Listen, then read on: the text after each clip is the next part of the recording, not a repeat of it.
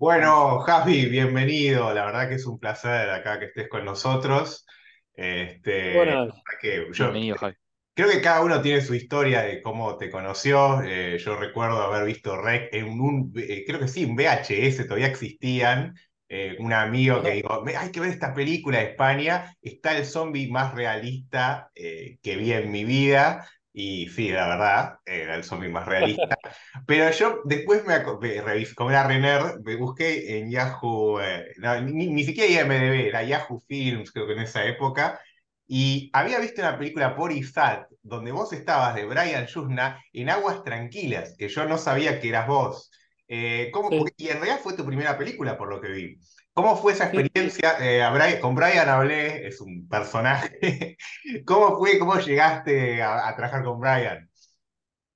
Bueno, pues eh, Bajo Aguas Tranquilas fue mi primera experiencia profesional cinematográfica y fue increíble porque eh, dentro de que yo era un chaval que siempre había sido fan del cine, amante cuando tuve dinero, eh, yo siempre fui muy enfocado a las artes, de Bellas Artes, de hecho, con David Pareja en Granada, con algunos amigos y tal. Y una cosa que nos pillaba muy lejos, porque viviendo como yo había vivido en Ciudad Real, Cuenca, Almería, Granada, sitios en los que en mi época, que ya tengo unos añitos, no había como ahora que hay FPs y carreras de todo tipo. En estos sitios no había nada de cine. Entonces, lo más parecido a algo creativo era Bellas Artes. Pero yo por mi cuenta había conseguido un dinero, me había comprado una Sharp, una máquina de una cámara de vídeo y había empezado a editar directamente eh, digitalizando la imagen con RCA, como se hacía antes, y, unos programillas muy arcaicos y, y hacía mis cortos. Hacía, me gustaba el cine, pues lo hacía, pero por hobby. Y una vez que ya cuando acabé la carrera me vine a Madrid, empecé a ilustrar, a dibujar para para dibujos animados, eh, libros, todo eso. Yo seguía dándole vida a, a ese hobby mío. Y, y bueno, pues en un momento dado empecé a conocer aquí en Madrid gente ya más cercana a lo que era una, una realidad cinematográfica. Empecé a ver que era una opción real. Y luego, por otro lado, pues el tema de la ciencia ficción, terror, todas estas cosas tan lejanas para los españoles, porque aquí es que era muy raro que se hiciera eso. Eh, pues eh, bueno, pues encontré un día un folleto de publicidad de un taller de efectos especiales que se dedicaba a hacer esto, pues maquillajes protésicos, criaturas, monstruos, y decía, ¿para qué lo hará? O por diversión puro. Dice, bueno, igualmente yo tengo cortos en los que quiero aplicar algunas técnicas eh, de maquillaje y tal, me va a ser útil, pero ¿y si trabajase con alguien, eh, este profesor? Entonces me acerqué, conocí a Pedro Rodríguez, que estaba ya, llevaba poco en España, o sea, en Madrid, que es de Bilbao, y había trabajado ya con Alex de la Iglesia, con Santiago Segura en algunas cositas, y te dice, hostia, pues aunque sea poco, hay algo. Eh, y justo en esa época existía la Fantastic Factory, que eran las pocas pelis de serie B que se hacían aquí en España, con algún que otro monstruo y tal. Entonces fue como, bueno, bueno, pues hay una opción, porque yo, aparte de gustarme como eh, creador a nivel, quiero decir, yo escribía, dirigía, hacía tal, me gustaba la interpretación y sabía que tenía un físico perfecto para, para este tipo de criaturas, ¿no? El, el exoesqueleto sobre el que eh, construir, ¿no? Cualquier fantasía y tal. Entonces, bueno, pues eh, enseguida hablé con Pedro, le propuse, él dijo, hostia, es que eres perfecto, eres, aparte de ser tan grande, dos metros, eres tan delgadito que podemos hacer todas nuestras movidas sin que aparente excesivo y tal. Entonces dijo, venga, pues claro que sí, vamos a ver qué proyectos salen. Y el primero que salió fue Bajo Aguas Tranquilas. Le propuso a Brian Yuzna que el humanoide que había que hacer lo hicieran conmigo. Brian vio mi book y dijo, venga, de puta madre, para adelante. Y ya está, y esta fue mi primera incursión donde ya conocía a otros maquilladores, porque en el equipo, como había varios efectos, estaban todos los que en España en ese momento hacían algo, que eran Pedro Rodríguez, Pedro de Diego, David Ambit, eh, cuatro o cinco equipos de aquí de Madrid, de tal. Y claro, al acabar esa película, dentro que fue una experiencia fantástica para mí, fue como, hostia, que acabo de hacer cine. ¿Sabes? Acabo de hacer una cosa para cine. Que la peli es horrible, es un, es, un desastre. y, y, con Brian Newton, nada menos, que para mí ya era como fan, pues ese ídolo con el que muchos años antes yo gozaba con mis amigos con unas hamburguesas viendo Reanimator y ¡guau! Tal. Joder, Brian Newton, una peli eh, totalmente maquillado, esa es la leche. Y yo estaba pues como que me había tocado la lotería, había eh, feliz como una perdiz y, y cuando acabé el rodaje exhausto del cansancio, porque fue durísimo, probé por primera vez lo que era seis horas de maquillaje, 14 horas de rodaje, entrando y saliendo del agua helada en diciembre, hipotérmico y tal, pero yo tenía unas ganas y no me paraba nada. Entonces, cuando ya acabó todo eso, el cansancio y, el darme cuenta de que había hecho cine, pues hablando con mi madre por teléfono, me eché a llorar como, ¡qué sueño! Y luego fue una larga espera, descubres lo que se tarda en, en, en estrenar una peli, ¿sabes? Y dices, qué, qué coñazo para lo que hicimos, y luego la peli es horrible, pero bueno, para mí fue enorme. Y lo que pasó de ahí es que los maquilladores al final han sido siempre mis mejores representantes, porque siempre que había un proyecto y había una criatura que montar, pues claro, pues, eh, otro de los que ya se había quedado conmigo, se había quedado, me había fichado, pues David Ambit.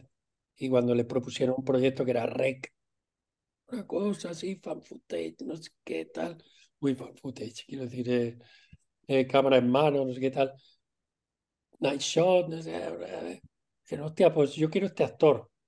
Me comunican y digo, claro que sí. Entonces, muchos maquilladores son los que han ido tirando de mí para crear encima mía sus movidas. Porque no solo les doy todo ese espacio para crear, sino que luego todas sus creaciones han cobrado vida y, he sabido darles eh, algo especial. Entonces, bueno, pues por ahí es por donde empezó a crecer mi, mi carrera, ¿no? Y luego ya directores y todo el mundo, fans y todo eso, pues han ido valorándolo y, y es lo que ha hecho que, que haya podido tener una carrera que ya son 17 años o por ahí, de trabajar y de no parar de hacer cositas y porque al final esto es una carrera de fondo. Mm. Esto no es un éxito y punto. Sí, algo que estuve hablando con muchos actores que trabajan el género, tanto en Estados Unidos, España, eh, este, bueno, acá en Latinoamérica, es que ah, eh, se dan cuenta que el fan del terror es lo que más los ha bancado. De hecho, lo, lo, escuché del, mismo Robert Englund, eh, que estuvo acá en Argentina, que es un tipo muy culto, y él decía eso, que precisamente fue gracias a los fans, porque los otros actores le decían, bueno, no, mira que el terror, nadie te va a tomar en serio. Y en un momento él se dio cuenta de que era lo mejor que le había pasado en la vida. De hecho, la esposa se lo dijo. Eh, Nancy se llama la esposa, y le dijo, mirá, eh, y, ahora, y ahora, digamos, eh, y eso es algo que le llegó y que está muy agradecido con, con los fans, cuando viene acá, se pone a hablar, y yo sé que en España se da el mismo fenómeno, ¿no? De, de un fan muy cercano a la producción, en el sentido de que pero no, no en España, sino es, es a nivel internacional. Quiero decir, los fans del, del terror son los más fieles y respetuosos. Son como eh, ellos mismos consideraran que el cine, dentro de lo amplio que es, sabe que no es a los actores, a los productores, directores, sino a los fans también. Son como, oh, esos bichos raros, ¿sabes? Mm. Eh, bueno, pero entre nosotros tenemos como nuestro pequeño mundo en el que nos cuidamos, nos queremos, nos comprendemos, porque sabemos, a nosotros también nos gusta. Entonces, es como, vale, eh, de acuerdo, si vosotros sois geniales, lo que queráis. Eh, nosotros tenemos nuestro pequeño reino en el que somos felices. Entonces, no sé, como que hay una comunión muy bonita. Yo ya sabía de esto, incluso antes de dedicarme al terror, o sea, al terror, que el fan del terror es el más fiel y el más sincero y el más... Eh, entonces, bueno, siempre desde que empecé y he estado aquí, mm, lo he notado, lo he entendido, lo he visto y no, no tengo ninguna duda. Es, es una suerte, es como hay un mundo enorme y dentro de ese mundo enorme hay una familia que es eh, muy fiel y es, es la del terror. O sea, es que no hay otro género. Aparte, Javi, perdón que te interrumpa, eh, el terror también despierta unas emociones que no despierta con otros géneros, creo yo. O sea, cada género dentro del cine despierta una, una cualidad eh, distinta, digamos. No sé si me entiendo. Yo creo que el terror despierta unas emociones que es más de sorpresa, más de angustia, más de eso, de terror, que el terror es eso, es agarrarte de algo y, que, te ven y que te, que te muestre una criatura como la que haces vos, que para mí haces una, unas excelentes actuaciones, eh, muy terroríficas también, muy gestuales, muy sos muy, un, actor muy, eh, que se expresa mucho con el cuerpo. Y eso me encanta, me encanta mucho en tu carrera actoral cómo fuiste evolucionando eso y cómo cada vez impacta mucho más.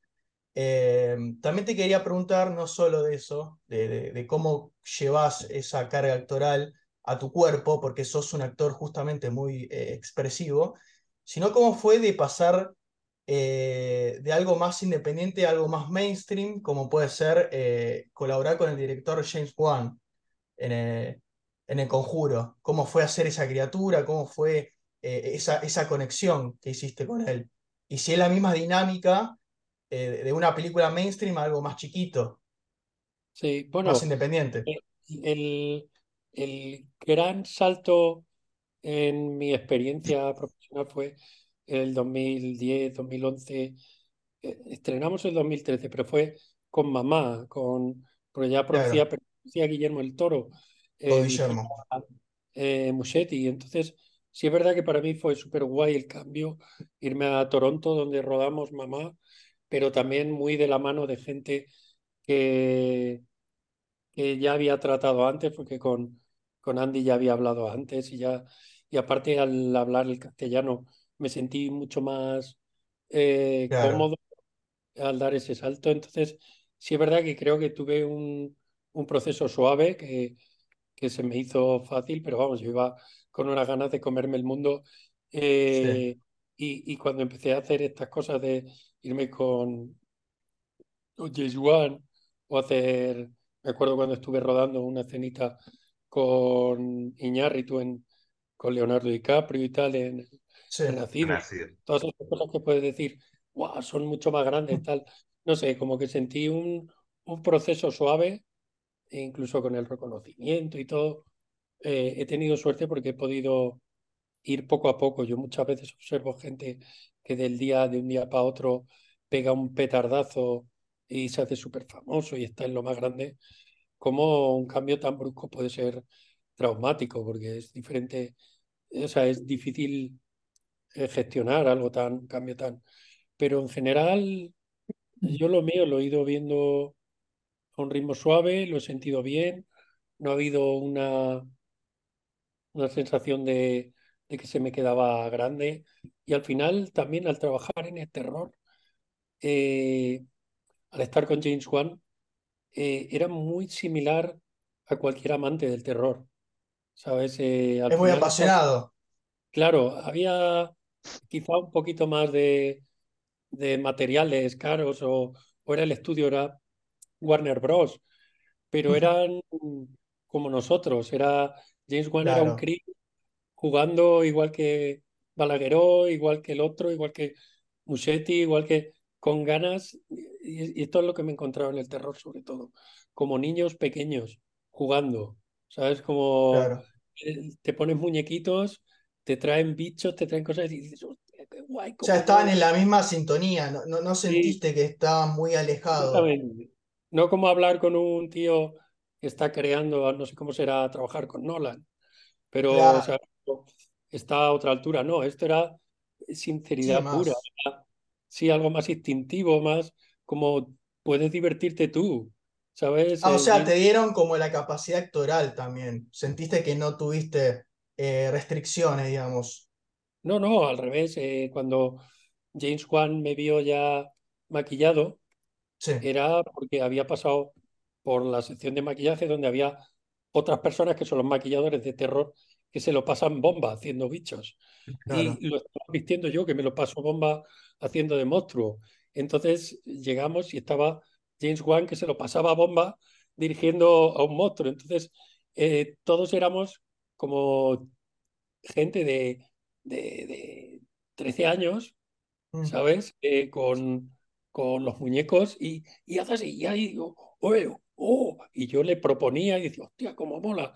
Y él apreciaba lo que yo traía porque para eso me había traído, porque sabía que yo tenía ya mi background, ¿sabes? Entonces era como, hostia, qué guay, qué guay. O sea, no era, yo sé más que todos, sino a ver qué traes, mira lo que yo de, tal, mira que... Era, era un juego muy de niños, muy de patio, ¿sabes? Como diversión pura. Y esto lo he vivido también en REC, cuando hacíamos mm. REC que también fue en gran parte muy improvisado, porque dentro de que estaba todo más o menos organizado, el rodar así en mano libre hacía que todo se fuera recalculando sobre la marcha.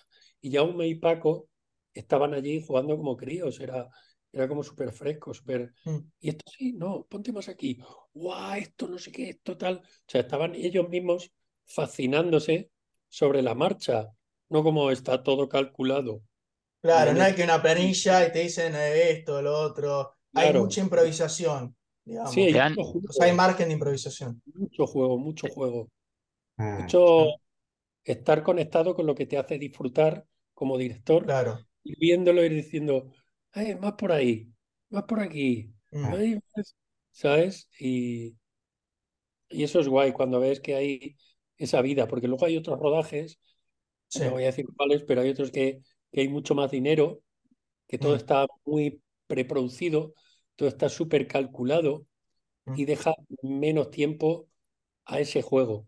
Entonces, para mí personalmente se muere, se muere y, y puede quedar muy bonito, pero, pero luego siempre al ver el resultado ves como le falta alma.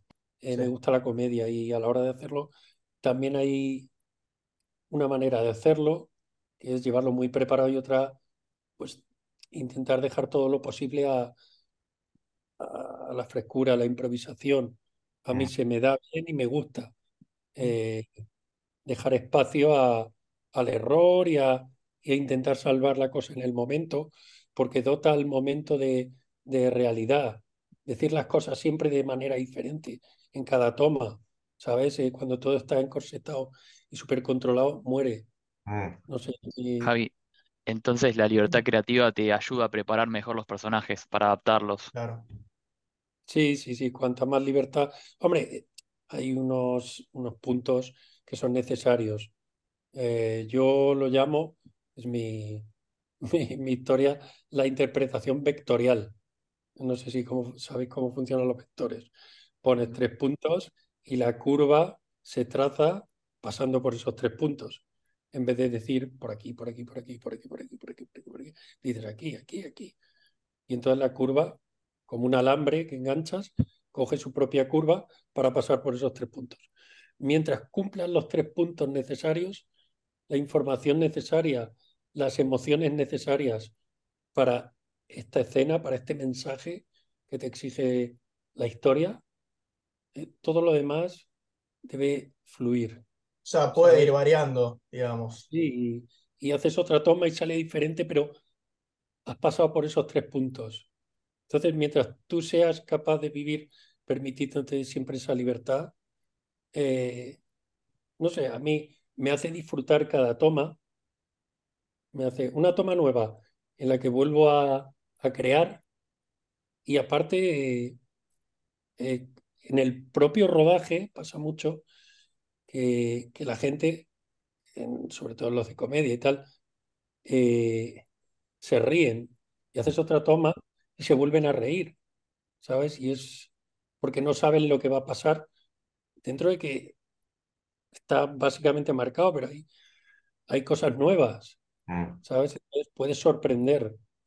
Cuando dices la misma frase con los mismos pronombres y con la mismo, el mismo gesto, dos veces ya nadie se ríe, porque ya te reíste la primera vez, ya lo entiendes y la segunda ya no.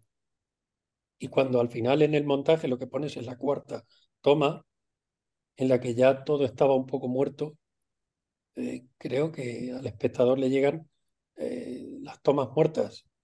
Claro, No sé, claro. estoy estoy divagando, son, pero No, yo siempre pienso que lo comparto con mis amigos, que se, los actores y directores, todos los que están en el set se deben reír mucho haciendo las películas de terror, debe ser muy divertido. Siempre pienso eso también cuando estoy viendo la película, más allá del terror y demás. Y Javi, ¿vos tenés alguna cábala para adentrarte en el personaje, en los personajes, antes de entrar en escena? bueno, eh, en general, bueno, siempre eh, depende de la información que te dan. eh, lo primero que te llega es el concept, la historia, ¿no? El guion, y ahí suele haber mucha información con la que componer. Muy importante, aunque solo veas al monstruo atacar, entender por qué razón ataca, ¿no? Si, si lo que tiene es miedo, si lo que busca es venganza, si es una criatura eh, salvaje y, y actúa por instinto animal. Eh, esas razones eh, son pues, las primeras cosas que tienes para componer, tanto el movimiento como la expresividad, todo eso. Luego sí, hay guiones en los que te dan poquitas cosas y otros en los que los personajes están más tratados, tienen más información, que eso está guay. Y luego, claro, empiezas a hablar con el director, tiene su propia visión, propia visión de lo que hay en el guion. Entonces, entre eso, tu visión, el guion, se compone y muchas veces, pues sí, he intentado aportar algo nuevo. Eh, ha habido rachas en las que he tenido que hacer otro y otro y otro y, he tenido que buscar, pues eso, lo típico, ¿no? Que dices, pues algún bicho, algunas criaturas que tienen relación con el monstruo, eh, algunas danzas, he explorado la... Me acuerdo cuando estaba haciendo cositas para el, el diseño de movimiento, la psicología de movimiento del neomorfo en Alien Covenant, pues estuve viendo bailes Buto, no sé si los conocéis, son japoneses, bailes de la angustia y de... porque me vino a la cabeza respecto a las directrices que me pautaron eh, para, para dar vida a este, esta criatura. Entonces, no sé, busco, investigo. Hay otras veces que es como todo, el tiempo es dinero. Si hay dinero y tiempo, Claro. se puede investigar mucho.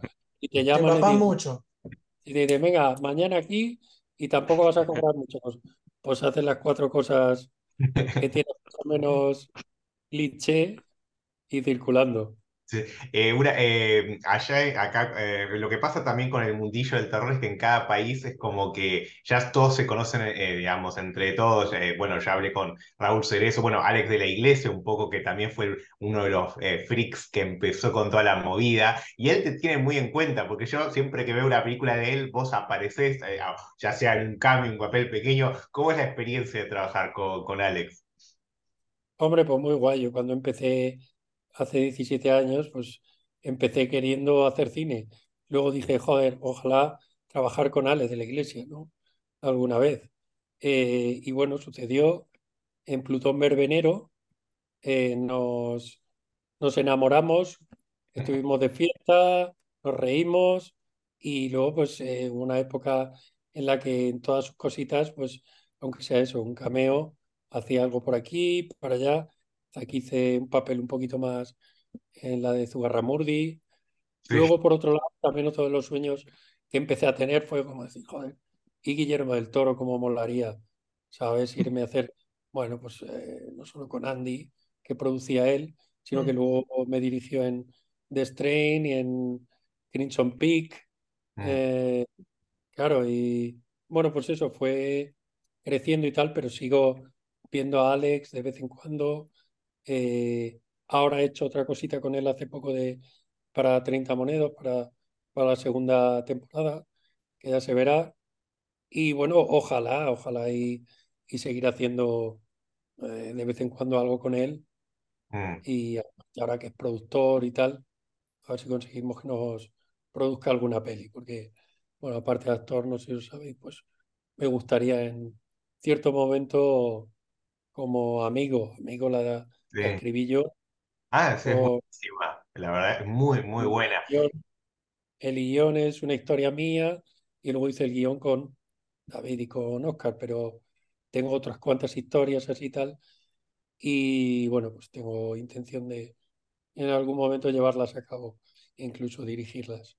Mm. Pero bueno, poco a poco y con Alex, ya te digo, buen, buen rollo. No, de, de hecho, amigo, me encantó, siempre la pongo como mis una de las mis películas de terror de España preferidas, siempre la pongo en el top. Sí. Esto ya lo he hablado con, con Oscar, que siempre le estoy ayudando a, a difundir, porque bueno, yo como fan proactivo, ya direct- yo, yo, yo pasé ya de fanatismo a directamente promocionar, difundir, ya directamente estoy trabajando. Sí, sí, de hecho ahora en a Calle llegó a Texas a estrenar y ya lo contacté con cinco personas que conozco allá, juntaste con tal, no sé qué, le estoy haciendo difusión desde acá, hablando con toda gente de Texas que ni me conoce, igual me, me hago amigo en cinco minutos porque soy muy sociable, así que, y con amigos Yo soy, yo soy coproductor. Si conseguimos que nos llegue dinero, tendremos que contratarte. Ah, no, Pero es que de momento es, esto del cine es un desastre, ¿sabes? sí, Hasta igual, con una buena, con una buena, un buen sello que lo distribuya gordo, esto es dar muchas vueltas, pero no es un duro. Eh, bueno, yo le pasé ya el contacto del, del, eh, que maneja las adquisiciones de Screambox por las dudas, porque se va a juntar con los de Shudder, que yo los conozco también. Entonces yo digo, vos mostrásela a todos y decirles que los otros están interesados para que se peleen entre sí, así, ¿viste? Sí. Para quedarse con la película. Igual yo te digo, yo vi la película, le estoy haciendo una, una cosa, eh, la- la- se van a pe- terminar peleando por la película toda, porque está Ahora buenísima. mismo estamos, estamos de negociación para el remake americano. Así ¿En que No, nunca me, nunca me Mira. imaginé que quisieran hacer la remake por la temática, porque van a tener que cambiar todo porque son muy cagones los yankees. claro, sí, sí, además es, es todo tan español, no tan de pueblo tal.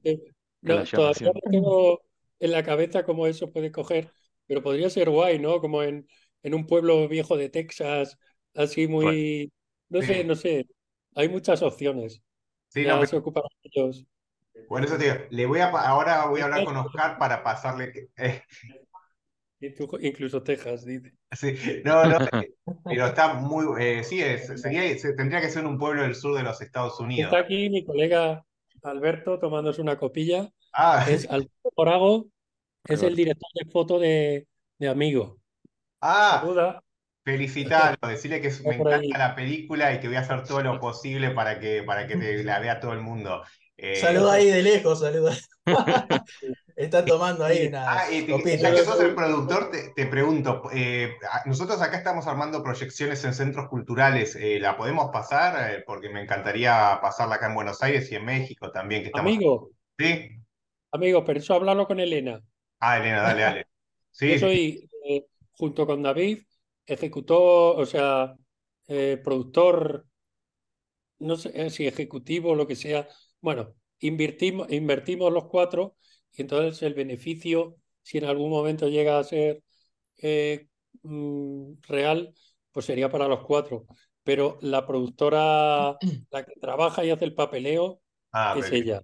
Entonces ella, yo sé que tiene las licencias, sabe quién las tiene y cuándo y cómo. Pero vamos, Elena es un amor, así que Dale, tú con ella y ella te dirá. Ella te dirá. Buenísimo. Che, te quería preguntar por, por esta película yo porque... como productor estoy aquí para cobrar si Ah, llega ok. dinero. Yo ya hice mi Te pasaste trabajo oscuro. en la peli. No, pero te digo que lo que me gustó eso de, hablamos con Oscar de la, eh, ¿cómo se llama? La crónica negra de España, que acá existe un género similar, policial negro. Eh, me, me encantó por la, la química que hay eh, con, con David, que tenés que Oscar me contó que, bueno, se conocen desde hace años, entonces había mucha Sí. confianza. Y de hecho es re, o sea, y tu personaje, te juro que da miedo sin maquillaje, o sea, tus, las Claro. expresiones, o sea... yo no sé cómo fue la dinámica ahí en el set, pero no, no, no, se divirtieron aunque sea, porque yo te digo, eh, ver la película también. Fue una experiencia muy intensa porque eh, como producíamos nosotros eh, y quien ponía el dinero era Elena y Oscar, había 11 días prácticamente y, y menos para rodarlo todo. O sea, entonces fue frenético. Fue yo en cierto momento estaba en la cama, que prácticamente pasé todo el rodaje en la cama, e incluso con fiebres. O sea, me puse malo. Eh, hubo momentos en los que usé la campanilla para llamar a Oscar y a Elena porque no podía, eh, ¿sabes? Que vinieran y me asistieran, me, trajeran antibióticos o algo. O sea que hubo un momento que me integré con el enfermo, ¿sabes? Eh, hubo verdad. Y luego el tarao de David realmente está tarao. Entonces, eh, todo se, se convirtió a nivel atmosférico un poco en, en la película, de verdad. O sea, hubo mucho caos. Lo, la gente alrededor de David y de mí tuvo que mantener mm, más cordura de la normal para que eso no se fuera eh, a otro sitio. Pero, pero sí, sí, sí, fue una experiencia muy intensa que la recordaré toda la vida y con cariño y con dolor.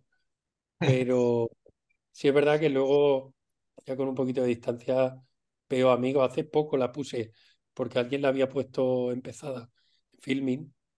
Eh, sí, la pusiste, pues, y la puse y no la pude quitar y me la vi entera otra vez. Es como que digo, hostia, pues le tengo mucho cariño, es, es bonita, es, es especial y, y, aparte con toda la carga de recuerdo y tal que, que supuso para nosotros, para mí es como que estoy muy, muy, muy feliz de, de que esté ahí, mm. de, haber hecho esa cosita y que sea nuestra. Es hay homenaje a Ibáñez Menta por ahí. muchísimo. Y con David, claro, yo, esta historia, cuando la, la tuve por primera vez y le di forma, fue hace muchísimos años. Y yo vivía con David, con David pareja, en otra casa hace 15 años, yo que sé, algo así. Entonces, claro, hay química porque David y yo éramos amigos desde la facultad, mucha confianza, prácticamente como si fuéramos novios, ¿sabes? Él estaba con su novia y tal, yo con la... Pero, pero vivíamos y teníamos una compenetración total, lo hacíamos todos juntos, entonces, eh, claro, la historia yo la concebí con él. Entonces, a la hora de rodar, era la única opción era David, era y rodar él y yo, o sea, había una, podíamos llegar a cualquier límite, porque, ¿sabes? No, los dos íbamos en la misma dirección y nos hemos visto el pene, nos hemos dado puñetazos, nos hemos escupido, hemos bebido el mismo pis, no exactamente, pero quiero decir que es... Que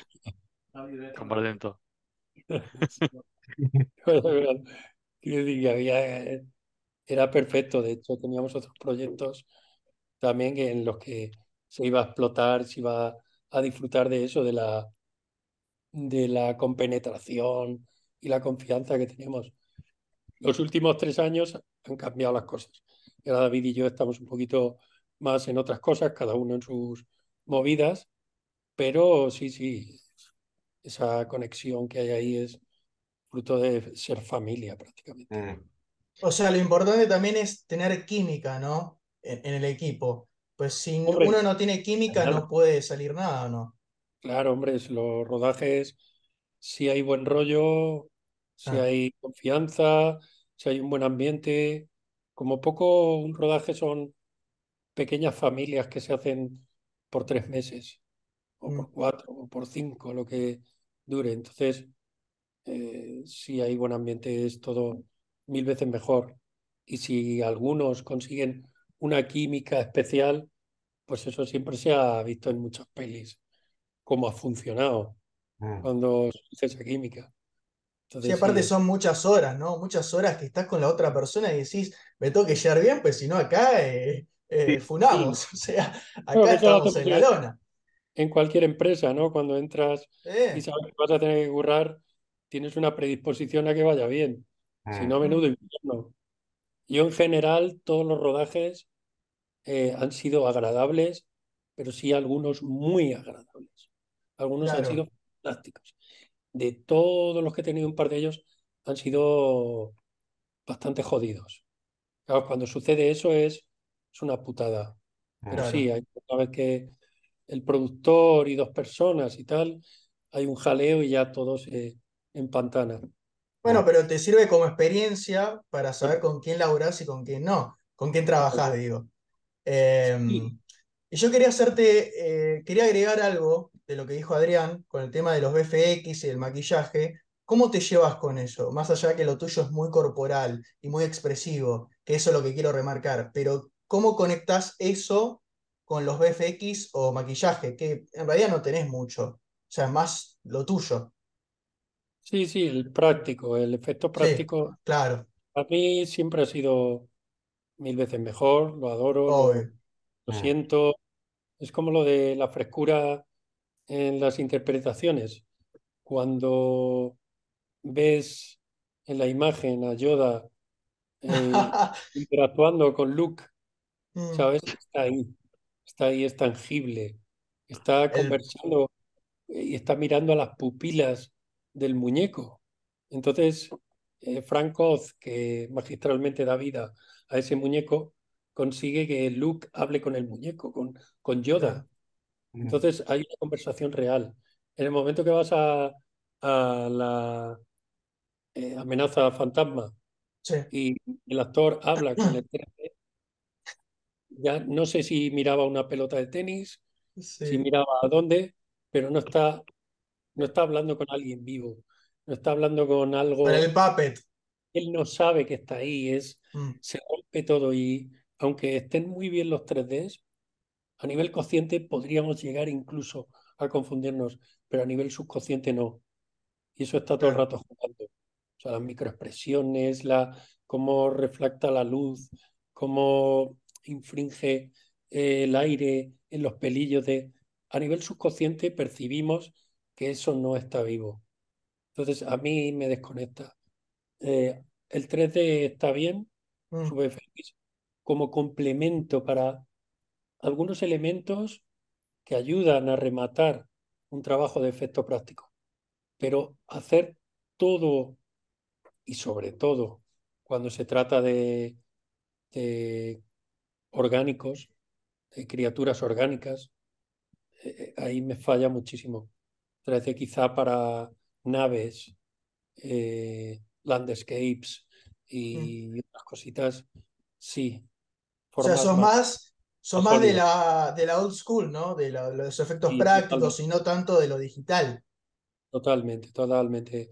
Se Sí, nos ha ido de las manos en los últimos 30 años y sí, ya J.J. Abrams en las últimas de Star Wars dijo, tenemos que volver y hacer un poquito más de muñecos, mm, ¿sabes? Que se nos ha ido la mano. Pues es eso, es un exceso, darnos cuenta de que es de más, de que es antiestético, de que es antiproducente y encontrar el equilibrio. Pero es que esto que se ha hecho con dos patatas y con las manos mm, me atrae más. No sé por qué, pero me, me conmueve más. Es humano, es volveremos a, Es que volveremos a cuando echar. lo tenés ahí, cuando lo tenés ahí, el puppet, el, el, el títere, es otra interacción. O sea, ahí tenés ya algo más humano. Tenés una conexión que no la tenés con una pelota de tenis, o no sé qué ponen ahí, una pelota de, con el de 3D, cualquier cosa, ¿entendés? Y, sí. y eso también se ve reflejado para mí en el actor, y el actor también conecta mucho más. Como traíste a colación el tema de Star Wars en los últimos tiempos, o sea, cómo pasaron de las precuelas a las secuelas, esa transición, decir, bueno, vamos a poner un punto intermedio, ¿entendés? Que no sea todo FX y tampoco todo efecto práctico, porque hay cosas que no las puedes hacer con efectos prácticos. Aunque Sí. yo creo que sí, igual. Puedes buscar la manera y la Star. Wars para mí marca toda esa evolución Obvio. de los últimos 30, 40 años, que ha sido el, de la de- el descubrimiento del 3D y desde dónde veníamos hasta el 3D y luego ir empezando a, a entender que, que todo tiene su, su punto y hay que eso, no, no hay excederse y tal. Creo que se ha marcado a lo largo de todo este tiempo esa evolución muy bien en esa saga. Mm. Javi, a, a mí me, me gustaría saber cómo, cómo haces a la hora de practicar un personaje, o sea, con tu cuerpo, con tu gestualidad, con tu cara. ¿Qué es lo que practicás primero? ¿O practicás todo lo que te sale todo junto, digamos, la corporalidad? ¿Practicás primero la cara con el espejo? Sí, ¿Cómo lo, lo haces? primero, ya te digo, hay un trabajo eh, silencioso en la cabeza. Empiezas a pensar, empiezas a, a imaginar. eh, Bueno, la práctica mental es práctica real, ¿no? Que los saltadores de, ¿Te lo de imaginas? trampolín saltan unas cuantas veces mentalmente antes de... Acá. Y está científicamente comprobado que es efectivo, que hay un, un ensayo positivo. crees que. Es eso, pensar, pensar, pensar, cuando ya eh, descubres algún camino, pues también, o sin haberlo descubierto, te pones delante de un espejo, empiezas a, a experimentar, a probar, a buscar en tu cuerpo alguna esquina nueva que no hayas explotado. Eh, siempre hay algunos truquillos, porque yo desde pequeño, incluso antes de dedicarme a, esto, me fascinaba con mi cuerpo, porque al ser tan peculiar y, y la hiperlaxitud y los tendones y todo eso, pues echaba horas en, en el espejo eh, al salir de la ducha, pues explorando. Entonces había muchas cositas que hacía que me giraban, me tal, eh, y, y decía, hostia, qué guay esto, qué tal. O de espaldas, me muevo para atrás y si me ponen como un mago buscando trucos para confundir, para... Y luego hay películas en las que, eh, porque en este momento narran que sale tal, eh, con algunos directores hablo y les propongo usar alguno de esos efectos que puedo llegar a hacer sin que ellos me lo hayan propuesto porque ni siquiera saben. que, ¿sabes? Nadie va a saber mejor que yo lo que puedo hacer. Entonces, tu cuerpo.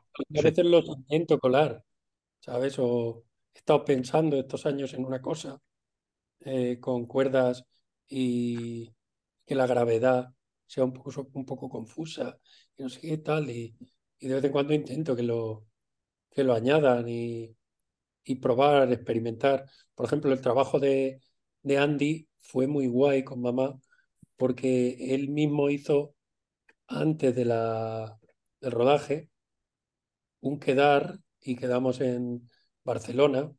Hicimos un día de, en un garaje con unos raíles, con el, test de movimientos, Mm. ¿no? Aunque se ve un poquito, nosotros estuvimos todo el día pues probando, experimentando, tirando para allá, para acá. Íbamos viendo qué cosillas podían ser útiles, podían ser desconcertantes. Sí, todo, toda la exploración es útil. Eh, pero como decía antes, al final el dinero es tiempo, el tiempo es dinero, y si hay dinero se puede investigar más, llegar a una conclusión y luego comunicarlo a los maquilladores para que modifiquen en base a lo que queremos hacer, para que el día del rodaje hayan poleas y haya un- un- una tela croma para, ¿sabes?, diseñar un efecto porque muchas veces eh, va todo muy rápido y llegas y, y tienes que hacer lo que puedas en el set que hay y, y tienes menos posibilidades. Pero es guay cuando, cuando hay espacio para, para inventar el truco, el nuevo, el truco final, ¿no? Javi, em, entonces vos decís que el, el dinero es un medio para llegar a algo, ¿o Por no? supuesto, por supuesto, porque la pasión es importante, pero Mm. cuando llegas a un estudio eh, y en vez de pagarte por estar dos meses, eh, uno de entrenamiento, de búsqueda y otro de rodaje, te pagan solo el mes de Mm. estar allí y, y tampoco, ¿sabes? A los, a los defectos tampoco les dan más cancha. Entonces no podemos hacer tres pruebas, sino que hay que hacer una, hay que tal, hay que ir eh, a tiro hecho. Entonces, obviamente da menos margen para investigar. Sí, el dinero, el dinero es tiempo. El tiempo es dinero. Una persona creativa, con mucho talento, eh, te va a hacer algo guay en un mes, pero si le das dos meses y todo lo que pide para su investigación, te va a dar mucho más. Entonces, sí, al final el, el, dinero ya ni siquiera para decir, a mí si no me pagan mucho, para mí no voy motivado. No, no es que te paguen, sino que se inviertan más en el espacio mm. creativo. Mm. Eh, te quería preguntar sobre un colega tuyo, Duke Jones. Eh, ¿Vos lo pudiste conocer? Porque un poco tienen. Eh, bueno, él, vos ibas a hacer el, el, papel en la remake de Rec, que se llamó Quarantine, pero al final vos no lo pudiste hacer y lo hizo él. Este, ¿Lo pudiste conocer? ¿Cómo fue? Puede ser que trabajaron juntos en la de, del Toro. Sí, sí, yo antes de eso ya alguna vez le había escrito, no me acuerdo por qué red social, si era Facebook o qué, y le decía que, bueno, pues que qué guay, que cómo me molaba sus personajes, porque él ya había hecho Ape Sapien, había hecho eh, el laberinto.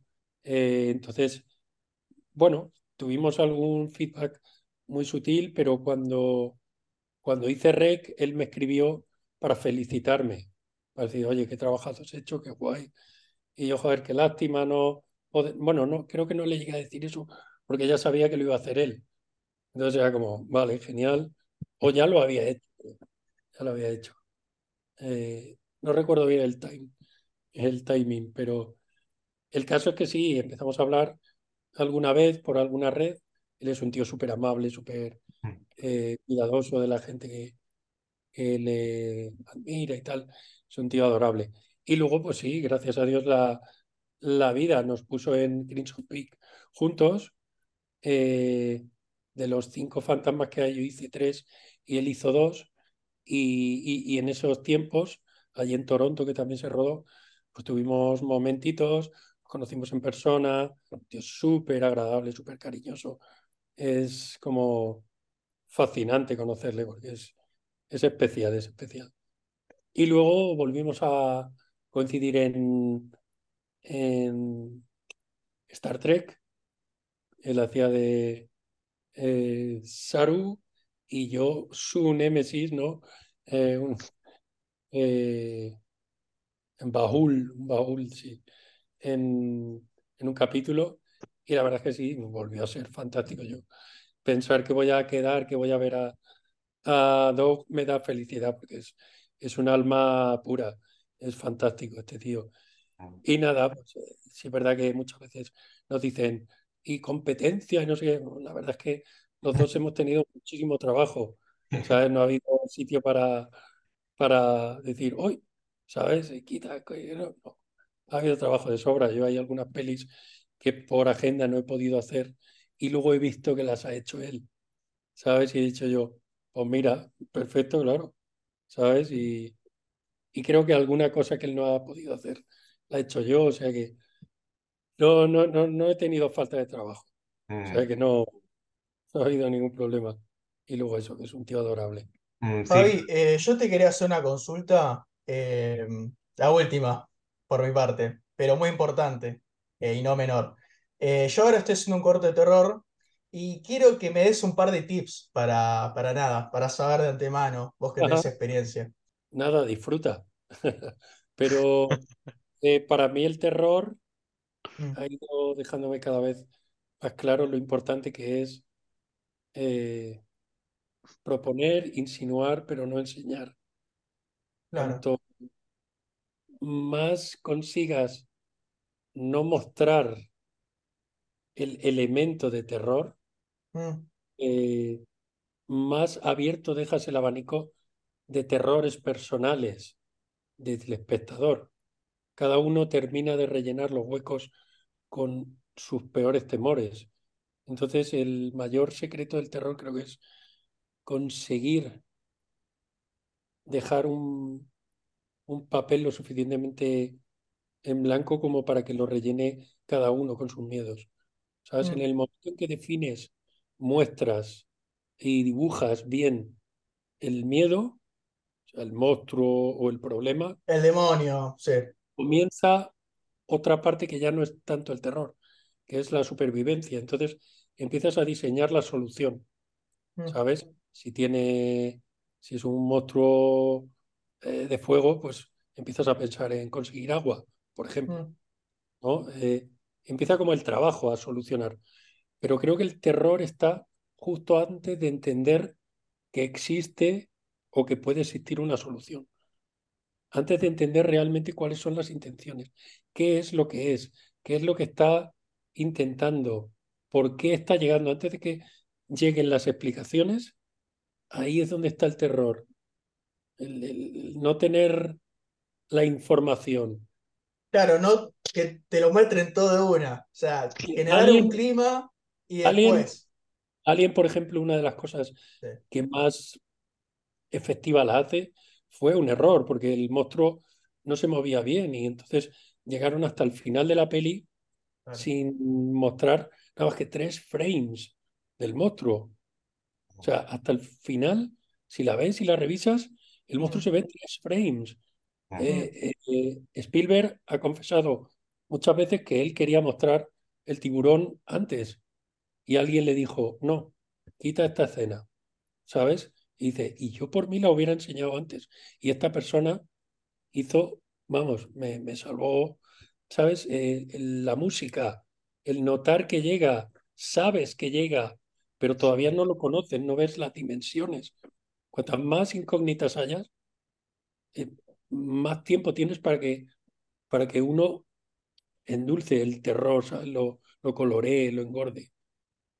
Creo que eso es importante. Por eso, después de muchas horas de maquillaje, yo a los directores digo, sí, sí, y tal, pero por favor, ponme más a oscuritas, Mm, eh, échame más para atrás, que se vea menos, mm. que me, se me intuya por detrás, porque creo que es, es no sé, es, es donde trabajan los miedos. Para mí, Blair Witch Project, Mm. el- el- algunas de las cosas más terroríficas es que todavía no sabes explicarlas, Mm. ¿sabes? O sea, cuando los niños o voces de niños tocaban por fuera de la tienda de campaña, no veías nada. Cuando al final ves a un tío de espaldas, tardas un poco en entender qué era. Es pero es él, pero es el no tener la respuesta, todo eso, para mí en REC, una cosa, no solo que era todo oscuro, que todo se veía regular, que no tenías toda la, estabas entendiendo la situación en el momento que ya está el monstruo.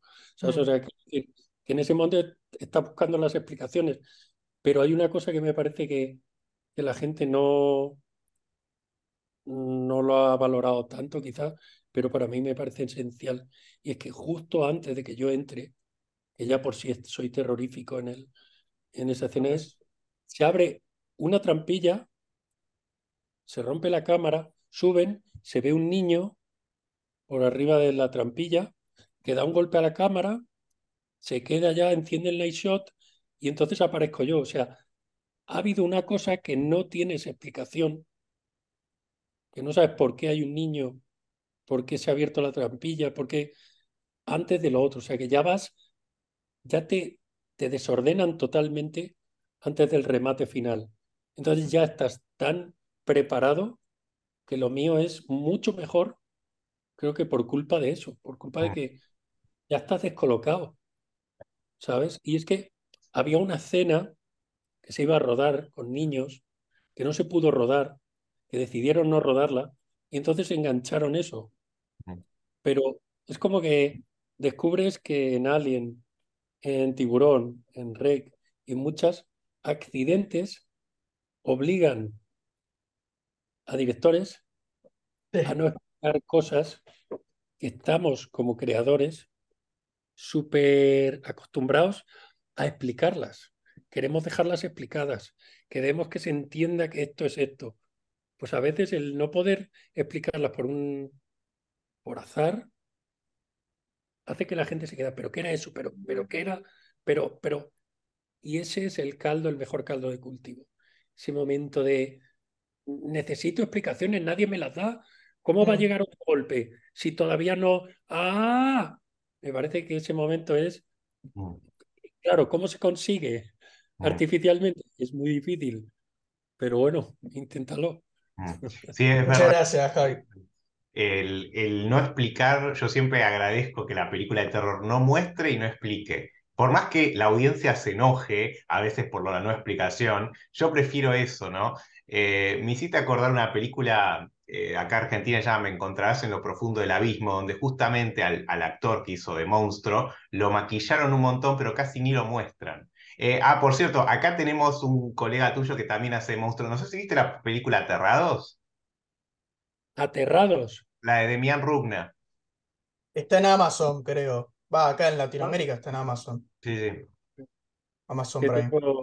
Es de, de, de Demian Rugna ahora con Muschetti, creo que van a hacer finalmente la, la remake. Aterrados del 17. Sí, sí. Eh, sí, ¿no, Adrián? 2017 de Demian Rugna, que justo ahora estrenó una nueva ahora en Toronto. Ah, pues, El, y y el que todavía- aparece. Sí, sí, no la he visto todavía. Sí, No sí, sí. Esa, esa, Esa, esa. esa. Sí, Sí, sí, sí, sí. sí. Ese muchacho que está ahí haciendo el monstruo se llama Bruno Giacobbe, te admira mucho, y es acá eh, un poco el que hace de monstruos acá, es un tipo también que tiene el physique du rôle, como dicen los franceses, y, ya- y a- y en todas las películas argentinas de terror está haciendo siempre de monstruo, eh, este, así que si, eh, si podés mandarle un saludo, se, se va a caer, se va a mear encima porque ¿Cómo se llama? ¿Cómo se llama? Bruno Giacobbe, es, el, es es nuestro Ajá. Javier Botet, del- Bueno, pues un saludo muy grande, eh, Bruno Giacobbe, que a tope, a seguir disfrutando. Importante es disfrutar, hacer lo que te gusta y ya está. Y si, si uno lo hace con placer, pues lo hace mucho, lo hace mucho, lo disfruta y acaba convirtiéndose en, pues eso, 17 años llevo yo haciendo eso. Esto fácil no es, y lo sabes, que es duro, que es muchas horas de maquillaje y si luego no hay una pasión real, es duro seguir con eso, Mm. porque es muy, es muy agotador. En una película, de hecho, por un corte de luz estuvo 11 horas con el maquillaje puesto.